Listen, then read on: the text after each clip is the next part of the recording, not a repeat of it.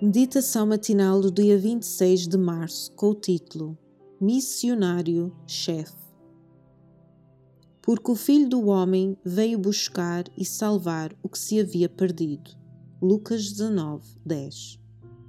Que cada cristão que tem uma relação com as nossas escolas se decida a ser um servo fiel na causa de Cristo e a ajudar cada aluno a ser fiel, puro e santo na vida. Que todos aqueles que amam Deus procurem ganhar aqueles que ainda não confessam Cristo.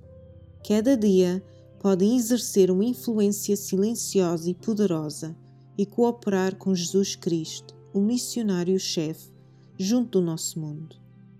Que cada alma homem, mulher, jovem, cresça em excelência de caráter e em devoção, em pureza e santidade, e viva com os olhos fitos na glória de Deus, para que os inimigos da nossa fé não possam triunfar.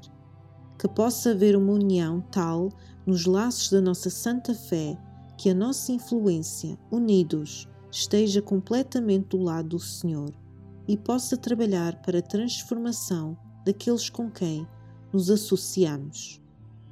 Que seja revelado que temos uma ligação viva com Deus e que somos ambiciosos para a glória do Mestre, procurando cultivar em nós mesmos cada graça de caráter, através do qual possamos honrar aquele que deu a sua vida por nós. Que o amor de Cristo possa exercer um poder constrangedor que atrai outros para o caminho preparado para que os redimidos do Senhor andem nele. Quando os alunos nas nossas escolas aprenderem a gostar da vontade de Deus, acharão comparativamente fácil cumpri-la. Se os alunos virem defeitos de caráter nos outros, que se sintam gratos por os terem descoberto e por poderem, assim, defender-se contra esses defeitos, verão, obviamente, pessoas que não estão a aprender a mansidão e humildade de Cristo, mas que amam a ostentação e que são vãs, frívolas, fracas e más. O caráter de Cristo é cheio de longanimidade, de paciência, de bondade, de misericórdia e de amor sem igual. Ao contemplarem um caráter assim, elevar-se-ão acima da pequenez daquilo que os moldou e modelou, e que os tornou ímpios e desagradáveis. Eles dirão: Não me sentarei com pessoas vãs, mas andarei com hipócritas.